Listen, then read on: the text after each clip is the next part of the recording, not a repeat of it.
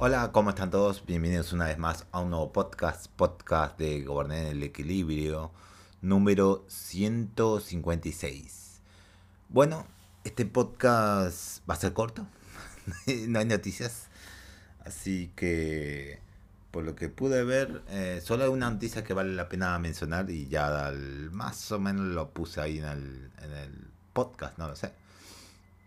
Revela el trailer del nuevo DLC para Dragon Ball Z Kakarot. Sí, no hay nada que valga la pena. Nada. Son tres noticias. Uy, ese, ese, esa moto que haciendo ruido. Bueno, ¿por qué puse este trailer? Porque van a adaptar eh, el OVA antiguo de Dragon Ball Z, el padre de Goku.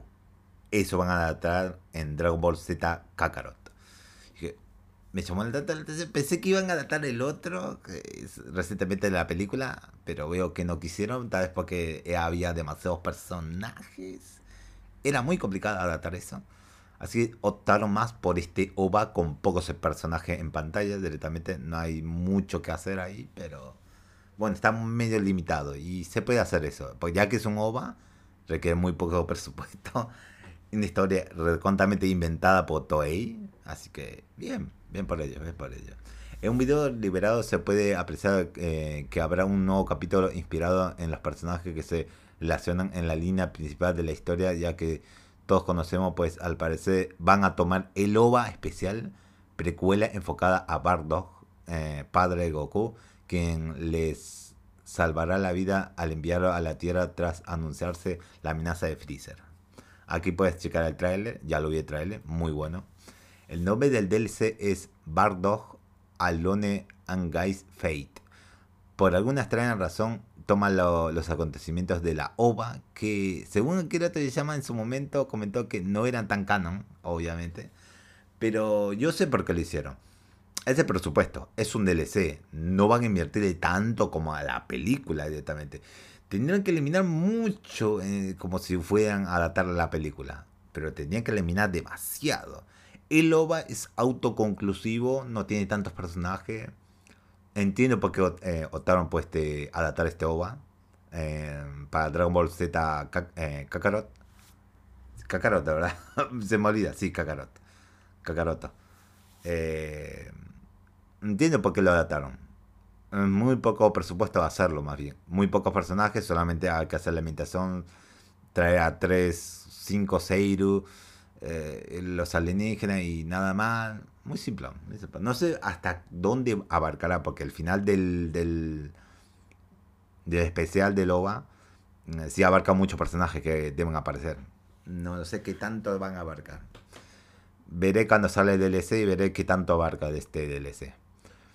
Eh, sin embargo, no hemos podido ver mucho al respecto, por lo que es posible que se trate de una combinación del personaje con la historia que se dio a conocer en la película de Broly. Sí, tal vez, no sé. Por ahora no hay fecha de estreno para esta esperada, eh, pero se espera que llegue al 2023. También se está trabajando en, en una versión nativa del juego para consolas de actual generación, nueva generación, de las dos consolas, PlayStation y Xbox. Eh, se comenta que las versiones de PlayStation 4 y Xbox One tendrán actualización gratis. Oh, bien, bien, no está mal, no está mal. Pasamos a otra noticia. Se confirman todos los personajes de Street Fighter 6. Sí, señor. Ya se confirmó por fin todos los personajes. Eh, pensé que iba a tardar un poco más, pero veo que no. Eh, el NUN este nuevo avance que solo nos muestra un mejor vistazo a personajes como Chun-Li, Gael, sino que también se, eh, se confirma la participación de luchadores clásicos como Yuri, así como un par de caras nuevas como Manon. En total tendremos 18 luchadores disponibles durante el lanzamiento de Street Fighter 6. Muy bien, muy bien. El catálogo, el catálogo completo está conformado por Luke, Jamie, Manon, Kimberly, Marisa, Lily, JP, Yuri, Jai, Kami, Ryu, E Honda, Blanca, Gail, Ken, Chun-Li, Sanfiet, eh, Danshin. San, San más bien necesitaba tener un, un tráiler así. Pero bueno, está bien. Eh, claro que esto es solo la selección inicial y es más que seguro que este número aumentará conforme más y más personajes DLC se agreguen a lo largo de los años. Lo importante es que para muchos a lo que los originales eh, peleadores de Street Fighter 2 están aquí. Si no tuvimos que esperar mucho para ver a los luchadores clásicos como lo que sucedió en Street Fighter 5, claro. Muy bien, muy bien. Qué bueno, qué bueno. Saldrá en un punto de 2023 el, el nuevo Street Fighter 6. No voy a decir las consolas porque es obviamente las consolas, obviamente. La nueva generación y PC.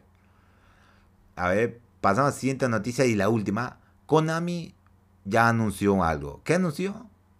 Remasterizaciones de su Coden 1 y 2. Sí, ok, ok. No es lo que muchos esperaban, pero yo tenía las expectativas muy bajas. Hay que tener expectativas muy bajas en esto.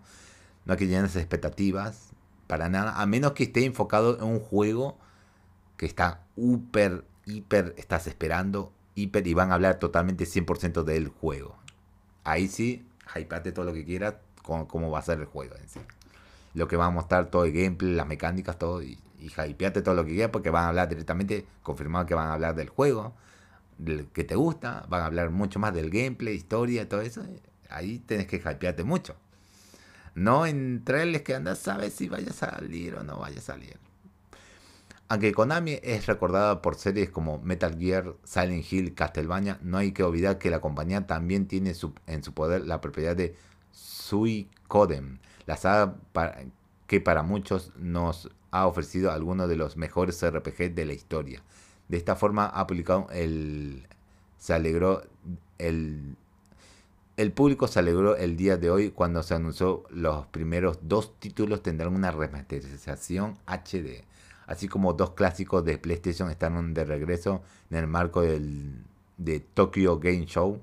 Konami anunció su Suicoden 1 y 2 HD Remaster Gate Run y Dunan Unification War, paquete que incluyen los títulos de 1995 y 1998.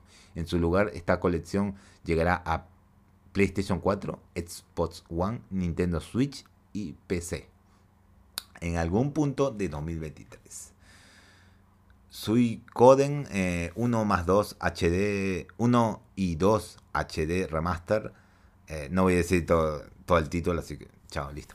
Eh, no solo nos permitirá disfrutar de estos clásicos en plataformas modernas, sino que también eh, que, sino que incluyen ilustraciones de fondo en HD, nuevos efectos que le dan otro aire en la animación pixel art, mejoras de audio ambientales y de batalla, un sistema de auto guardado, la posibilidad de aumentar la velocidad de las batallas, hoy eso se aprecia mucho, y un registro de las conversaciones. Bien, eso también bien.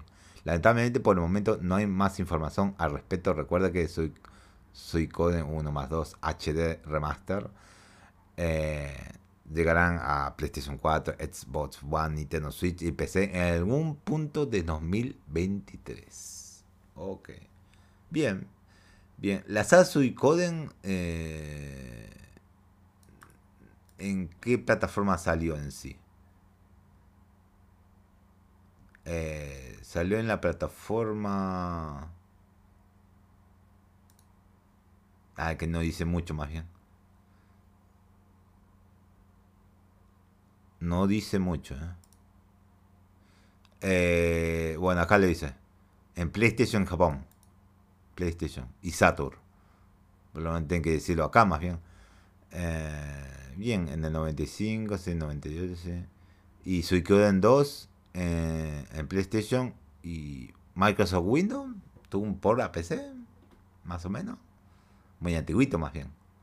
En Japón salió en 17 de diciembre del 98. Ok, en Estados Unidos llegó el, próximo año, casi un año más, o un poco más, un poco menos. Ok. Suicoden, hay como 5 títulos de Suicoden. Y un. Y otro título y spin-off también increíble. Es una saga muy grandecita, muy grandecita. Qué bueno. Espero que confirmen que estén en, en español. Que Konami traduzca los juegos en español. Espero algo de eso. Por lo menos. Por lo menos.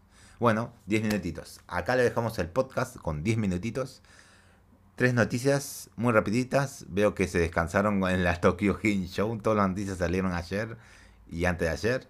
Y hoy casi nada. Bueno, esperemos. Eh, están eh, hay un cronograma de eventos en la Tokyo Game Show. Aún falta, aún falta. Faltaría el sábado. Si hay suficiente noticias, tal vez el sábado, porque no quiero dejar de atrasar mucho más bien la noticia. Depende. Voy a ver el contenido de las noticias el sábado y el domingo. Si hay suficiente, tendrá que hacerse el sábado. Si no es suficiente, se agrega, veremos el domingo. Y si agregan suficiente, vamos a tener que hacer un del sábado y domingo el, el domingo en sí. Así será.